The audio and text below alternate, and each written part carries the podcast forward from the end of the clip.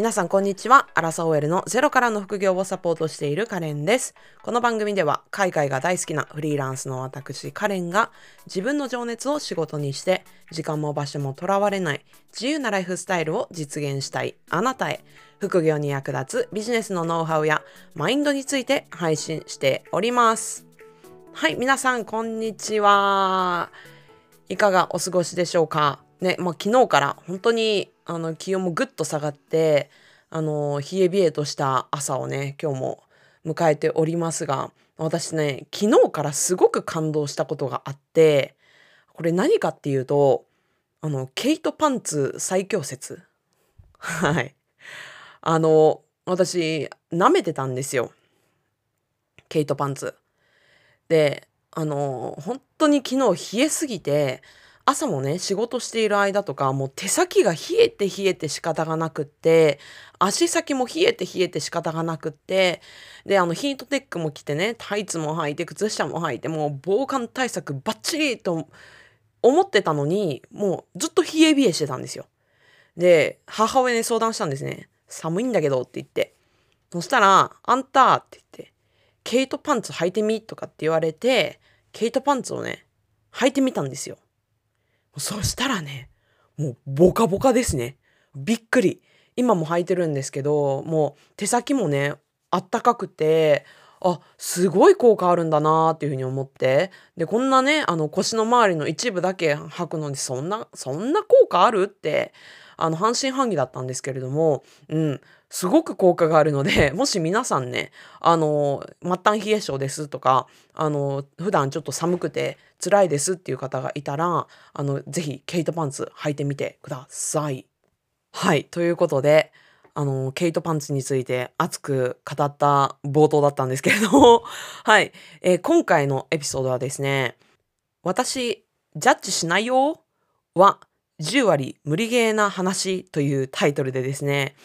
あの、まあ、要するに人は必ずジャッジする生き物ですよという話をしていきたいと思います。はい。人は必ずジャッジする生き物ですよという話ですね。はい。ということで、あの、今日ね、一番伝えたいことは、人は必ずジャッジする生き物だから、結局、ありのままの自分でいる人が一番だよねっていう話をしていきたいと思います。はい。ということで、あの、本題に入る前にちょっと皆さんにお知らせなんですけれども、以前、ポッドキャストとかインスタグラムでアンケートを取らせていただいて、LINE 公式に登録の方に、どんなプレゼントが欲しいですかっていうアンケートを取ってたんですね。で、その結果、私がね、あの、仕事をしながら、本業をしながら、副業を成功した時の時間管理術大全動画というものをですね、皆さんに、あのお配りしますっていう話をしてたと思います。今週中に動画作成を完了させて皆さんにね、お配りできるかなっていうふうに思いますので、ぜひまだ登録がまだの方はね、このエピソードの概要欄にも LINE 公式への登録リンク貼っておきますので、そこから今のうちにご登録ください。ちなみにね、新しい機能というのも今週末からね、結構スタートさせる予定ですので、いろいろと機能が加わりますので、皆様お楽しみにしておいてください。はい。ということで、また本題に戻りますが、まあ、先ほど言ったようにね、人は必ずジャッジする生き物だから、まあ、結局、ありのままの自分でいる人が一番だよねっていう話でしたよね。うん。で、あの、私のもとにね、あの、よく、あの、届く悩みというか、よく聞く悩みが、あの、人にどう思われるかが怖くて発信できませんとか、本当はこれを言いたいんだけれども、どう思われるかが不安で、なんか伝えたいことをなんか言い切れませんとか、うん、なんかどう思われるかが不安で不安で、やっぱりなんか行動に移せませんとかね。うん。っていう悩みすごく聞くんですよ。で、そんなね、悩みを抱えているあなたに伝えたいのは、人はね、どのみちジャッジするんですよ。うん、何かしら思うんですよね。残念ながら。はい。だから、あの、たまにね、あの、私ジャッジしないよとか、私はもう全然そんなジャッジしないとかっていう人いるんですけれども、これ実は無理なんですよ。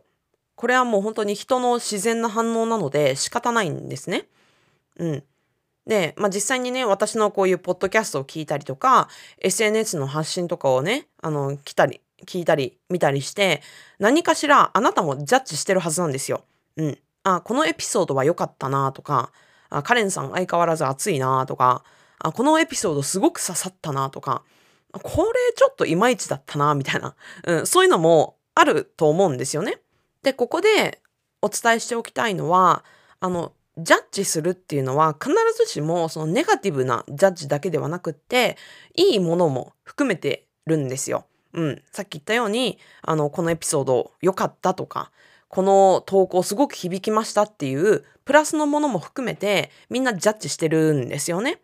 で、まあ、こういうね人が、まあ、良かっただのこれあんまりだったとかいまいちだったとかって人がどうこう思うことって私たちのコントロール外じゃないですか。完全に私たちがコントロールできるものではないですよね。人がどう思うかって。で、あの、さっき言ったように人にどう思われるか怖くてあの発信ができませんとか人になんか思われる気がして不安だから行動ができませんっていうあなたに伝えたいのはコントロールできないものに対してどうしようどうしようってネガティブなことばかり考えていてもやっぱり無駄なわけですよ。うん。だから自分がコントロールできるところで考えていこうよっていうところを伝えたいんですね。うん。例えば、あの、地震がね、起きたらどうしようみたいな。うん、今日大地震が起きたらどうしようどうしようってひたすら考えてても意味ないじゃないですか。うん。だったら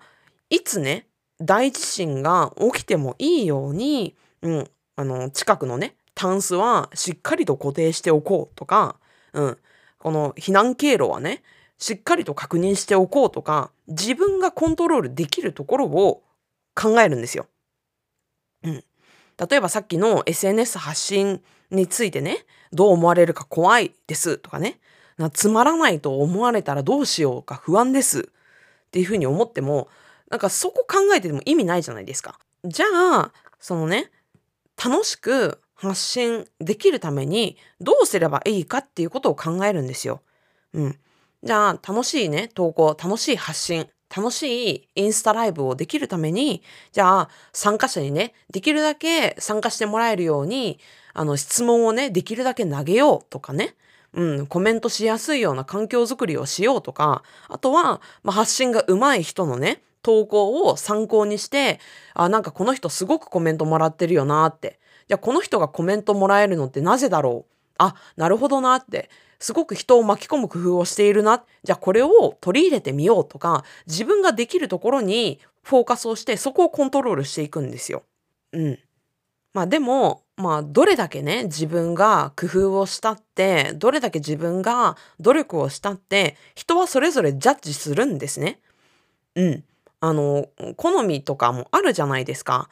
例えばすごく美味しくてみずみずしいリンゴだってものすごく好きっていう人もいればもうあのリンゴのちょっと酸っぱい感じが苦手なんだよねっていう人もいるじゃないですか。うん、それはどんだけリンゴ頑張ったって、美味しいって思う人は美味しいって思うし、苦手って思う人は苦手なんですよ。で、そこはリンゴがコントロールできるところじゃない。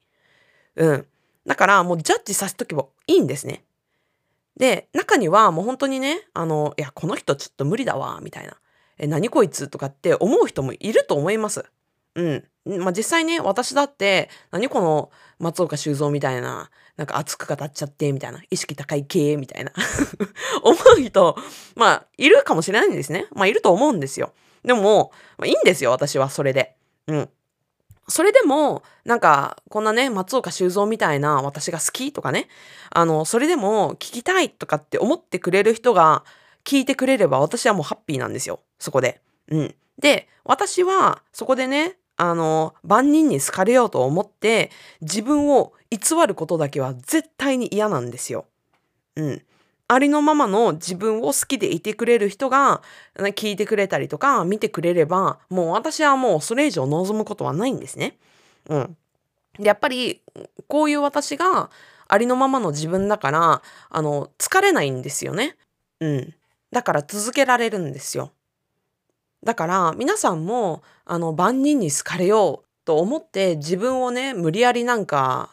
偽ってなんか繕ってねあのするとやっぱりしんどくなるししんどいとやっぱり続かないのでどのみち万人に好かれることは絶対にないし万人に好かれる必要はないと思ってあなたの伝えたいことを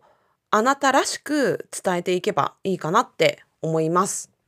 はい。ということで、まあ、今回のエピソードはですね、まあ人はね、必ずジャッジする生き物だから、結局ありのままいる人が一番だよねっていう話をさせていただきましたが、いかがでしたでしょうか？はい。ぜひね、皆さん、あの、誰にどう思われるか怖いっていうところばかりにフォーカスをするのではなくって、じゃあ自分ができる最大限って何だろうって自分がね、コントロールできるところにフォーカスを置いて、日々をね、過ごしていただければなっていうふうに思います。はい、という感じですが、冒頭でもお伝えをしたように、LINE 公式にご登録の方のみに、あの、私がね、まあ、会社員、フルタイムで仕事をしながら副業をしていた時の、その時間管理術大全。うん、どうやって時間を生み出して、どうやって効率的に副業をね、やっていったのかっていうところを全てお伝えする、その動画をね、プレゼントいたしますので、もし気になる方は、このエピソードの概要欄から LINE 公式にご登録ください。はい。ということで、この辺で今回のエピソードは以上としたいと思います。また次のエピソードでお会いしましょう。さよなら。